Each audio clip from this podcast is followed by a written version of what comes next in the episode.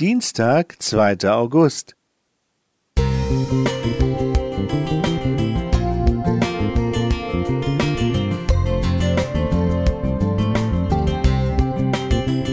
Ein kleiner Lichtblick für den Tag.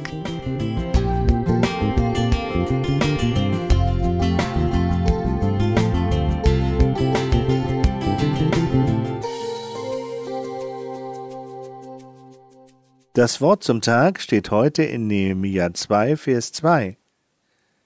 Da sprach der König zu mir, Warum siehst du so traurig drein? Du bist doch nicht krank? Das ist's nicht, sondern dich bedrückt etwas. Ich aber fürchtete mich sehr. Am anderen Ende der Leitung meldete sich eine mir unbekannte Männerstimme. Hier ist die Herzklinik in Heidelberg, Wissen Sie, dass Ihr Sohn hier liegt? Wir wussten es noch nicht. Der Arzt fuhr fort. Ihr Sohn steht unmittelbar vor einer schweren Operation. Der Ausgang ist ungewiss. Und der Arzt erklärte kurz die Gründe für den Eingriff. Dann blieb noch eine Minute, um mit unserem Sohn zu sprechen.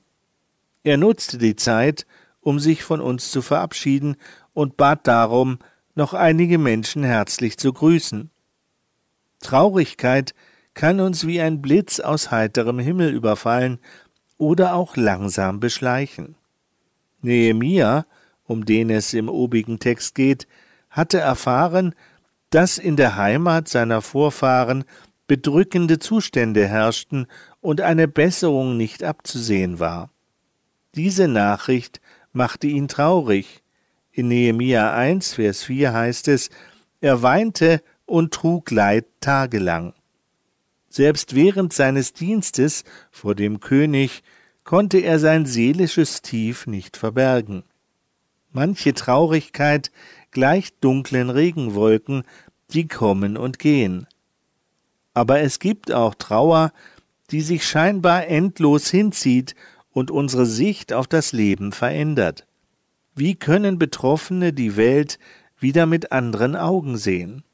Bei den Kleinsten reicht es meistens aus, wenn Mama oder Papa das Kind in die Arme schließt. Im Schulalter trifft manchen die Rücksichtslosigkeit Gleichaltriger. Wohl jenen Kindern, die jemanden haben, dem sie sich anvertrauen können, um nicht in ein Loch der Trauer zu fallen. Wie können wir anderen helfen, Traurigkeit zu überwinden. Sprüche wie Halt die Ohren steif oder Zeit heilt alte Wunden helfen wenig. Mir tut es in solchen Momenten oder Tagen gut, wenn mir jemand zuhört, wenn mir jemand nah ist und Verständnis zeigt. Nicht zuletzt gibt es Gott. Vor über fünfzig Jahren entdeckte ich in einer Trauerphase die Psalmen als Balsam für die Seele. Bis heute greife ich darauf zurück und werde immer fündig. Gott sei Dank. Wilfried Krause Musik